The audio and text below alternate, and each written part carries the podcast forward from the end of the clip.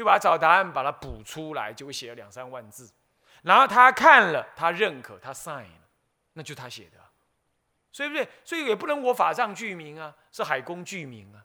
我还写了一，我我也替海公写了一封信给达赖喇嘛，达赖喇嘛也回了啊，这我都在啊。那难道写我是法藏，人家甩你呀？是不是？当然要四四道海，人家才会回嘛，是不是这样子啊？那去的时候，哎，气氛就非常好，因为我也赞替海公赞叹的达赖喇嘛，然后也表示了很注重这个会议。啊，人家又回了一个啊很友善的那个那个话，然后再来，我为了就是还得要替海公准备送达赖喇嘛的礼物嘛，对不对？是不是？那我还去找，还记不记得我们找了什么？还还用藏文去写了，晒了海公的名字嘞。你说这是不是海公从头到尾也不知道我们在替他干嘛？只是口头上我们跟他报告而已，对不对？那但是就是要海公具名啊，所以这没有什么嘛，这是好事啊。这完全是好事一桩啊，对不对？所以说，别人来具名，让法能流通，这有什么不对的？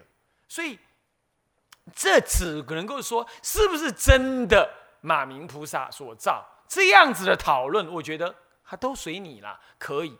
可是，这不是此论对错或者符不符合佛法的问题，懂吗？懂不懂？所以论真伪不是在论他是真是假，是在论是不是真的马明菩萨造。我说不是他造，又有什么关系？只要符合佛法的三法印，一时相应，那他就是佛法啊，对不对？精通三种人，呃，五种人说，那经都通五种人说，论不通五种人说，五十种人都可以啊，对不对？是不是这样？只要符合法印就可以了，这这都是很荒唐。你怎么可以说他不是马明菩萨造，你就说他不对嘞？所以这不是这个问题。第二，目前教界大抵采取我们佛教界采取两类的肯定态度，一种就是完全的肯定，怎么样？完全肯定是马明菩萨造，也是真谛三藏所翻译，就全然接受。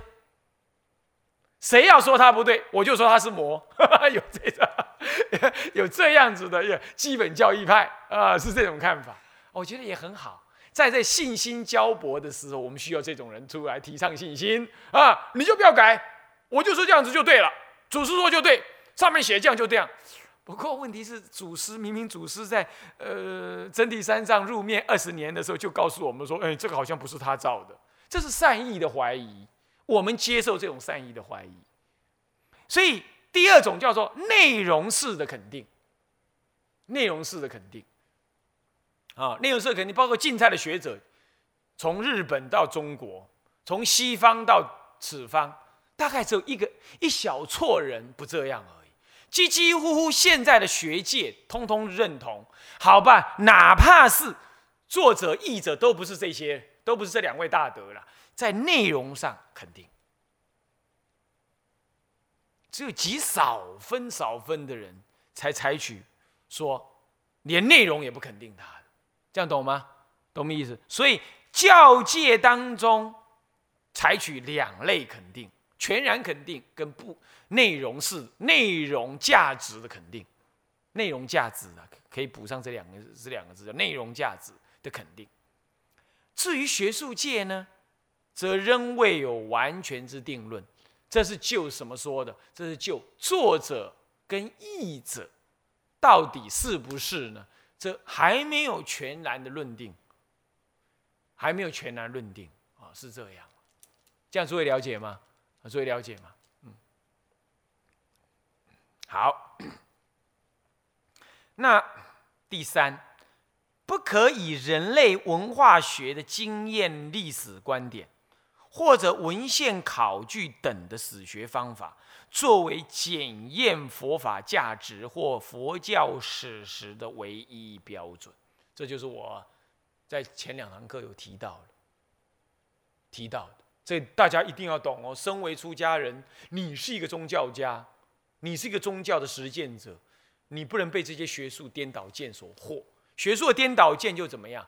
一切以人类文化学的。经验、历史经验来看，什么意思？比如说，佛教哈一定是由最简单的声闻称发展、扩大、编纂成大乘经典。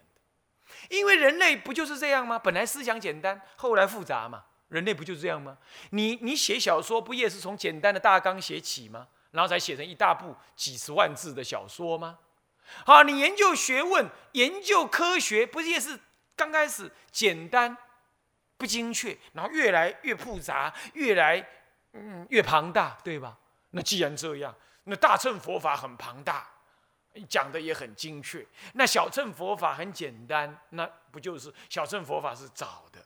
大乘佛法是后的，既然后的，那就是被发展出来，被想象出来在研究的。虽然内容也很好，不过嘞，不过嘞，是人类创造的。哦，这种讲法很恐怖喽。那这样的话是人创造的，那你也是人，你现在你也是人，你是不是也可以创造一本经？如果说都是人，那一切大家都是人都能成佛，都有佛性，对不对？那你是不是也创造一本？你说没有啦，末法时代众生通通是业障鬼啦！我告诉你啊，我告诉你，那些颠倒见的啦，有神佛附身的，他自认为有佛来附身，他可不认为他是凡夫啊，他认为他是佛陀在临呢，呃，他可以创造。如果按照你这种逻辑的话，对不对？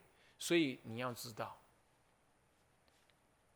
佛陀。在大乘经典都说我如是说，我如是说，那难道这些创造人都编的？编的人也敢这样编？那分明摆明那些编的人无名氏，每一个都造大妄语，是不是这样子啊？哪怕是内容好的不得了，他也造大妄语嘛？他都说如是我闻嘛，佛在哪里嘛？说了什么话嘛？那这不这不全部大妄语吗？你说我造一部论，我假托马明菩萨所造，这种妄语还算小哎。我只是假个名而已啊！今天说佛在哪里说？佛明明没说，都是你说，然后还说了说，他他他他呃，他受记谁成佛？我才得了啊！受记谁成佛？哎，那你是一个凡夫哎，啊，你能够替佛来受记人，那你不是大成佛了吗？这个非同小可哎！论哪一部论敢受记人家成佛的？哪一部论敢这样？只有佛在经中才敢受记人家成佛啊！你又说受记成佛的这部经是人家编出来的，你你你你只是血口喷人嘛？那个人一定下十八层地狱嘛？谁敢这样干？对不对？所以可不能说大乘经是这样子的。可是研究人类文化学，他就用经验来说。呃，后后胜于前前呐，后面的发展已经多于前面了，所以前面没这观念，后面才有，这一定是后面人发展出来那佛怎么可能在说阿含经这么简单的经呢？根本就没有人听到大乘经典嘛，所以这绝对不可能是佛说的。佛在世的时候根本没有大乘经典。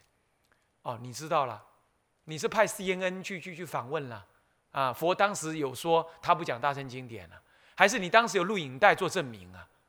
你这是凡夫，你用肉眼、用思维线性的经验思维来想的。佛陀在定中对大乘菩萨，你是你肉眼看不到来讲，不行吗？不行吗？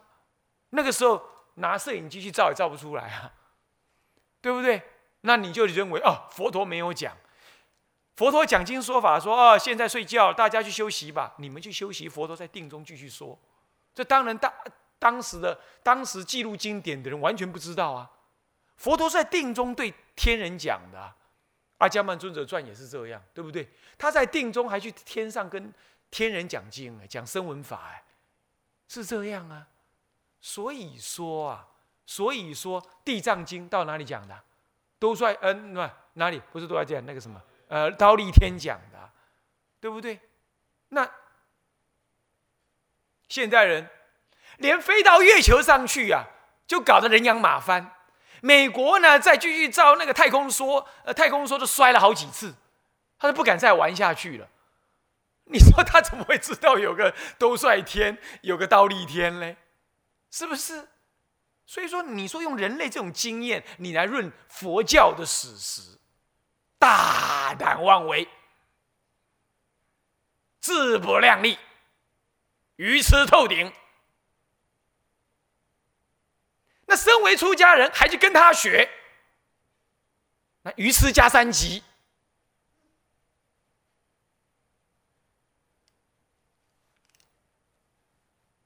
你自毁大乘佛法的根基啊，绝对不可以，绝对是错误啊！这就是看那些学术论文看呆了，看太多看呆了，经不读不诵，忏不拜佛不念，咒子不不持，才会搞成这样，搞成凡夫心重，纯粹纯粹用那些世俗的这经验在那看待看事情，才会变成这样。懂了吧？懂了吧？所以呀，佛学院不要随便读啊，越读越颠倒啊！人家骂死我了。佛学，我的好朋友很多都在佛学院当老师的，当教授，乃至于当院长，他把我骂死。算了，你骂我没关系啦，你知知我者知也，呃，不知我骂我也，随便的。那么好，好，再来这经验的历史观点，这完全错误啊。那么再来文献考据，就在那断简残篇当中就考据，那当然是瞎子摸象嘛，是不是这样子啊？还自己自己瞎子摸象啊，不自己不承认呢，还还去掰出一堆人类的经验的道理出来啊，这完全是不可取。不过不可取哈。也有参考的价值，这点我们还得得还得承认。只要他安好心、诚恳的说，不要乱做推论，这样子，那么把一些概念呢，也经由他善意的整理，好，那么呢，知知者为知之，不知者为不知，不要不知强知，乱推论一通，那学术论文也有价值。这方面呢，这方面呢，哎。不受西方学术影响的这个大陆这些本土派的的的的的学术论文，反而比较有可观。他们反而比较老实，比较谦卑的做。虽然所读的文献相对的少，运用的相对少，而可是也相对受污染少。相对受污染少，哎，反而你会可可以看到一个诚恳的居士在那里写论文那种感觉。你反而可以看到他们论文写着写着就信佛去了，是这样。那这种老实，这种反而老实啊，反而老实。不过当然了，眼光跟气度相对的没有那么广啊，这也也是有受限的。不过没关系，先求老实，再求气度，再追求眼光啊。不要一下就瞎掰眼光，先求瞎瞎瞎挺那个气度，这是弄错了。那个什么，呃，捧红追龟挂不罢了，你懂意思吗？那那鼓鼓起来的那个那个那个那个那个那个什么追龟不要他讲，青蛙鼓鼓胀的青蛙是没有肉的啦，那个虚张声势而已啊。台湾很多的是这种学者，多的是这种学者。那现在很不幸的是，大陆也急着跟。国外交流，他先交流到台湾来，也学了台湾很多大陆兴起一代的学者呢。哎，一看，哎呀，台湾学者这么干的，这样才能跟国际接轨。他现在也学这样了，也跟台湾的一些三流、二流学者、自我妄想症学者开始交流了。那也开始在进行这种自我膨胀行为了，还是大大不幸。反正老一代的学者比较有可观，新一代学者啊，也在学傲慢。学要自己讲自己的话啊！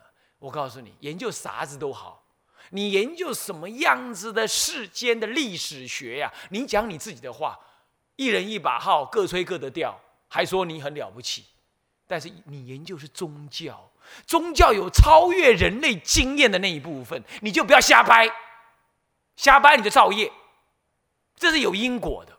我奉劝那些学者啊，一定要老实，回到一个诚恳的内涵里头来造做学问。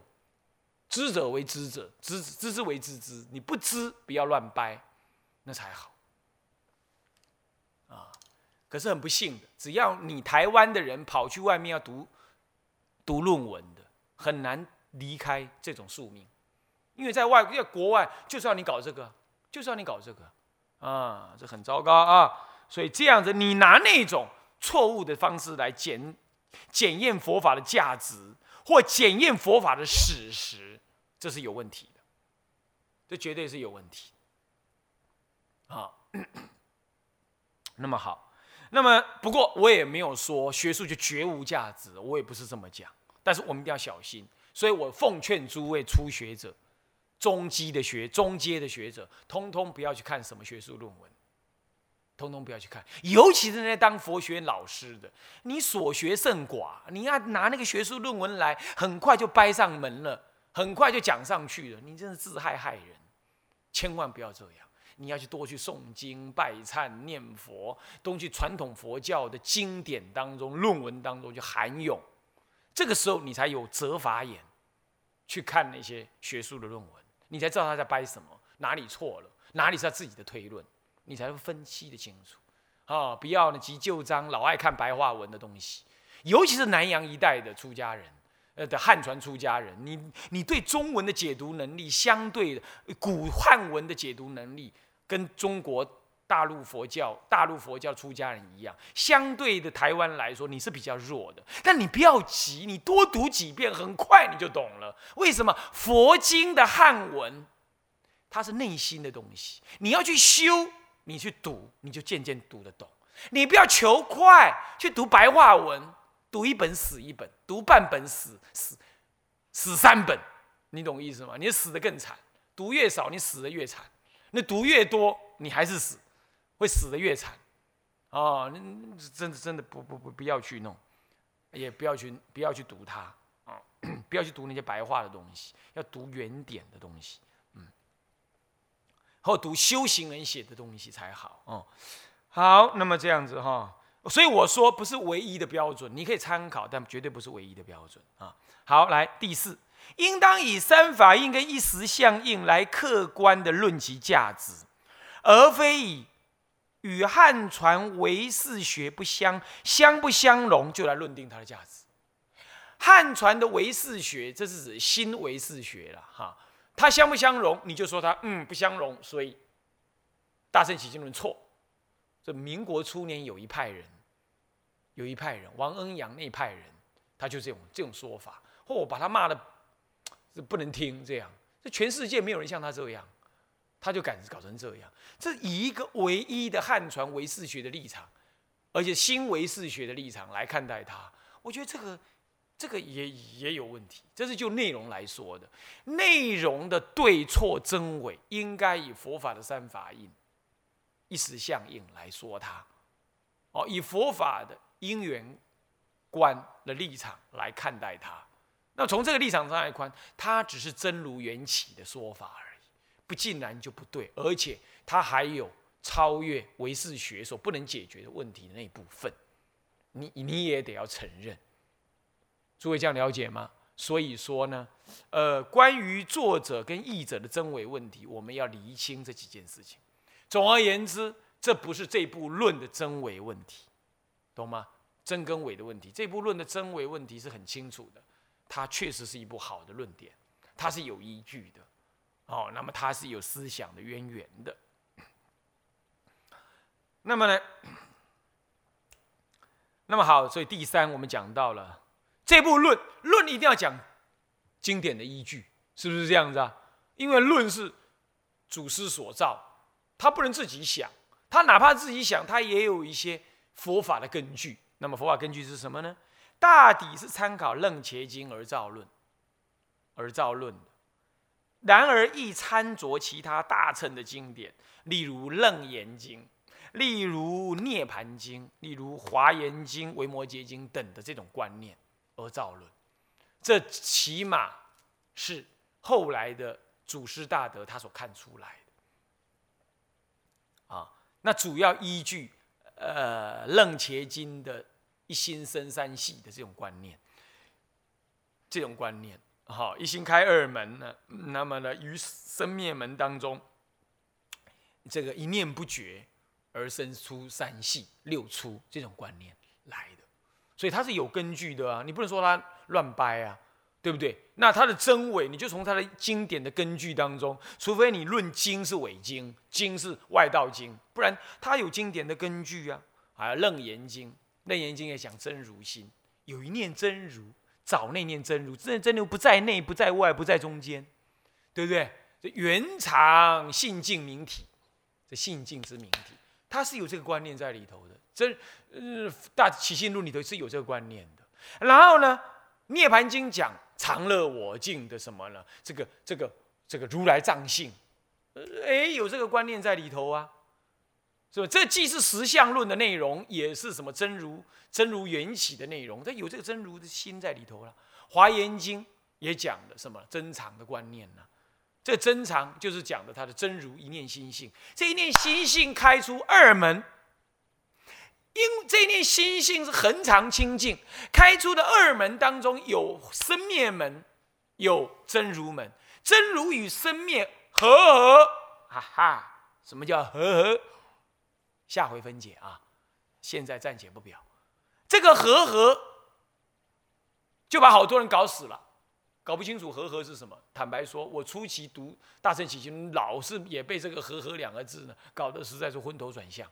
等到这次在苦思冥想 啊，在参酌祖师大德的教说言论，恭敬惭愧忏悔自己愚痴颠倒之后，总算有个路处。那当然了，你就发现说，哦，人家这样讲，这真的是有经典依据的，啊，那么有思想的渊源的《文摩诘经》里头也是提到了什么样？这一念心性，心净国土净，有没有？所以心的本质为一切成佛的根源，都在这些经上讲到，这就是真如缘起的很重要的一个概念。我告诉诸位。这是一个非常重要的一种宗教的的体悟，跟宗教的哲学。要没这个啊，浩浩天下，很多人不敢修行，很多人不想修行。所以它的价值在这里耶。所以你想想看，《涅盘经》《华严经》《维摩诘经》《楞严经》，哪一部经不是中国重要的经典？哪一部经不是在大乘当中掷地有声的重要经典？而他就是依这部几部经，哦，《楞伽经》哦，有没有啊？《楞伽》我刚刚提到，尤其是根据《楞伽经》这几部经典来发发展的。而这几部经典所提的，就是一切众生皆能成佛的根本，让一切众生直直了成佛，而且这样让一切众生之所以。有胆量念佛，乃至一句能往生，也凭的也是这个哎。那你说跟天台什么差别？当然有差别啦，只是说不懂天台的人，他首先要懂这个，这个也是一种实相，它既是缘起论，也是实相论的一的一种发端的一部分的内容，至少是天台实相论的一部分内容。那如果没有了这个一句佛号，怎么能往生？经上讲的十句十念念佛，你怎么敢承担你能往生？嗯，开玩笑。所以你说这部论的思想渊源、典句重不重要？影响重不重大？重大到超乎你想象。啊，好，那思想渊源确实是近于唯识独具一格。其实后面应该加一句，乃是以真如缘起。为思想的核心啊，应该再加一句了，我少加了一句啊，以真如缘起为思想的核心，建立起一切众生皆能成佛的根据。真如缘起为思想核心，建立起一切众生皆能成佛的根据。这样知道了吗？哦，好棒哦！哦，能知道这样，你今天听到这一堂课，你就感觉哦，这样哦，啊，我能成佛呢。我不是一场题，哪怕我下地狱，我也能成活，是不是这样子啊？多好！这在宗教的修行跟宗教的哲学上来说，是多么有价值的观念对不对啊？这不也符合佛陀在《法华经》上受记一切众生皆得成佛吗？是不是？是不是？所以别说什么，这是冥合于《法华经》的，只是说他思想层次还没那么高，就这样而已。他的哲思层次还没有那么高，最高的是在《法华经》的实相论里头，至少以天台宗的立场来看是这样而已啦。哦，但是它还是很重要，也因为有这类思想，才触发了天台宗更深刻的原教思想的。你要知道哦，这样了解吗？好，就讲到这了啊。向下文长，赋予来日。我们回向：众生无边誓愿度，烦恼无尽誓愿断，法门无量誓愿学，佛道无上誓愿成。自归依佛，当愿众生体解大道，发无上心；自归依法，当愿众生深入经藏，智慧如海；自归依身，当愿众生同理大众，一切无碍。愿以此功德，庄严佛净土。上报四重恩，下济三途苦。若有见闻者，悉发菩提心，尽此一报身，同生极乐国。南无阿弥陀佛。南无阿弥陀佛。南无阿弥陀佛。